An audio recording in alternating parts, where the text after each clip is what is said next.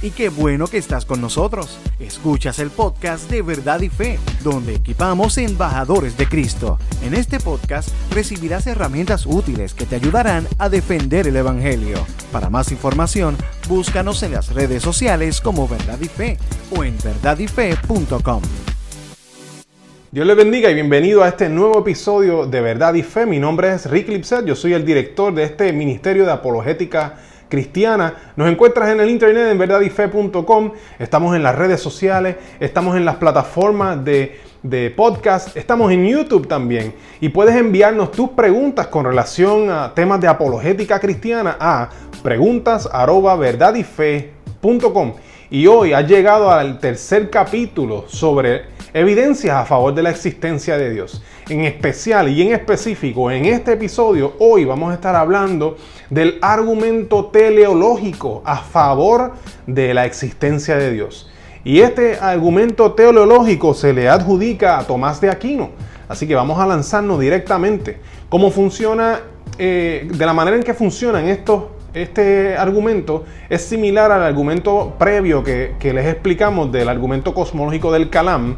Eh, y es que tiene unas premisas donde si las premisas son ciertas, la conclusión es inescapable. Llegamos a una conclusión veraz, verídica.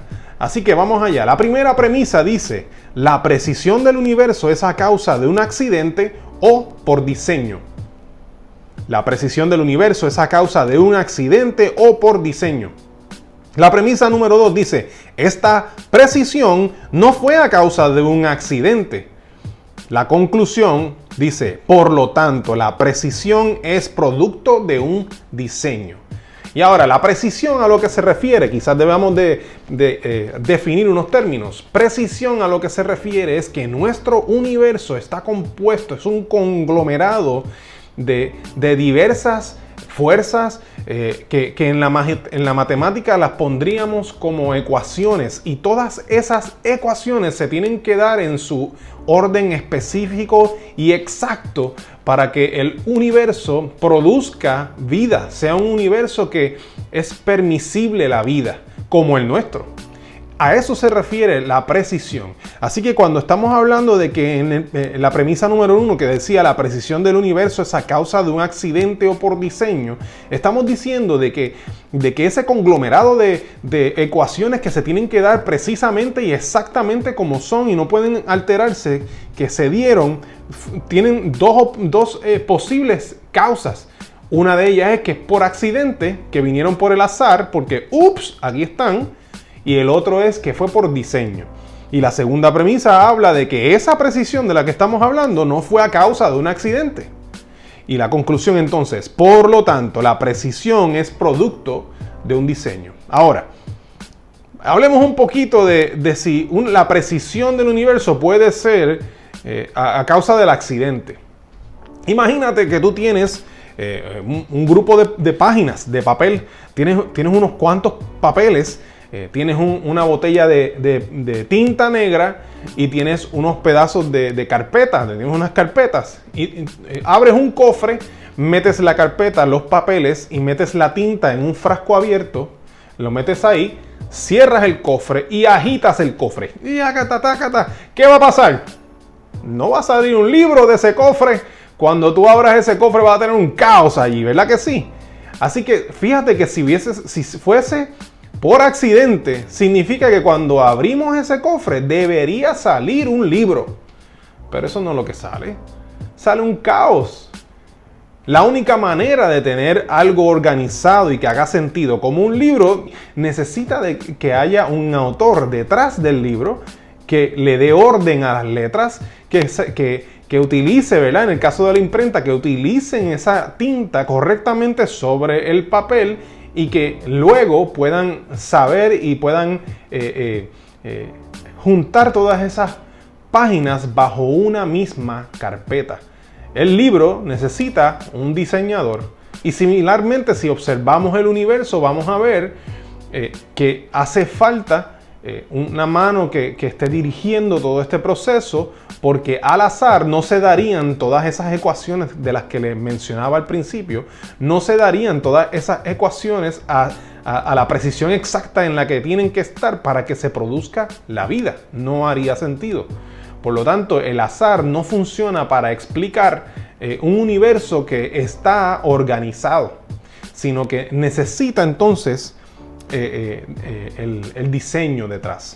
Algo bien importante es que si nosotros viéramos, si fuese solamente una precisión, una ecuación de esas nada más, que hace falta que esté en, su, en su contexto perfecto, pues podríamos decir, pues a lo mejor es por accidente.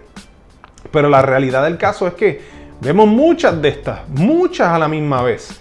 Y entonces cuando vemos muchas de estas ecuaciones que están ahí perfectamente balanceadas, ahí como si estuviesen guindando de un cable de esos de, trapecistas, de, un circo, que, no se, que están perfectamente balanceados y no se cae el vacío. Cuando vemos eso, tenemos que concluir, mm, accidente como que no funciona.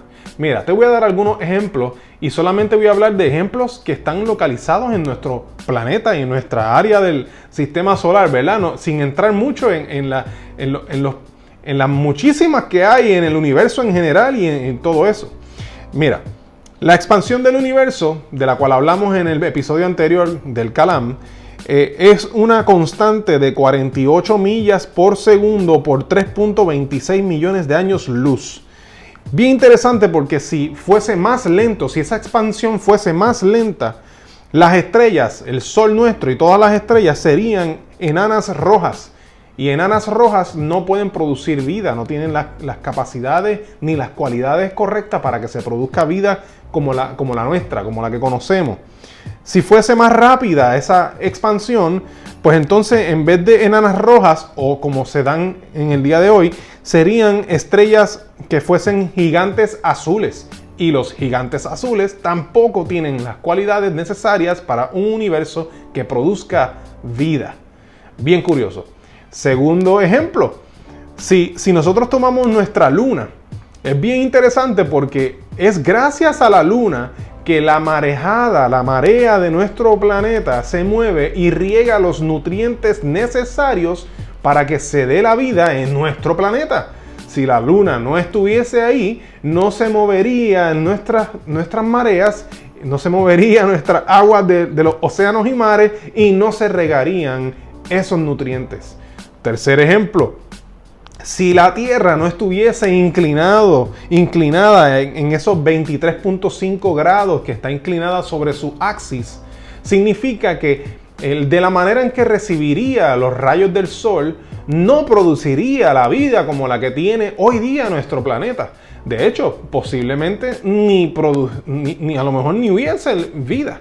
Por lo tanto, ese, ese grado de inclinación exacto que tiene nuestro planeta es necesario para que se dé la vida. Así que esos son tres ejemplos cortitos que nos eh, permiten ver que definitivamente hace falta un diseño. No puede funcionar si fuese por accidente. Así que significa, les voy a, a repasar otra vez las premisas y la conclusión. La precisión del universo es a causa de un accidente o por diseño. Esta precisión no fue a causa de un accidente, por lo tanto, la precisión es producto de un diseño. Eso es todo por hoy. Espero que sea de gran bendición para ti y les veo en el próximo capítulo. Dios les bendiga. ¿Qué te pareció el tema de hoy? Déjanos tu comentario o pregunta en nuestra página de Facebook Verdad y Fe. Oramos para que este podcast sirva para darte herramientas útiles que te ayudarán a defender el Evangelio. Para más información, búscanos en las redes sociales como Verdad y Fe o en verdadyfe.com. Gracias por estar con nosotros.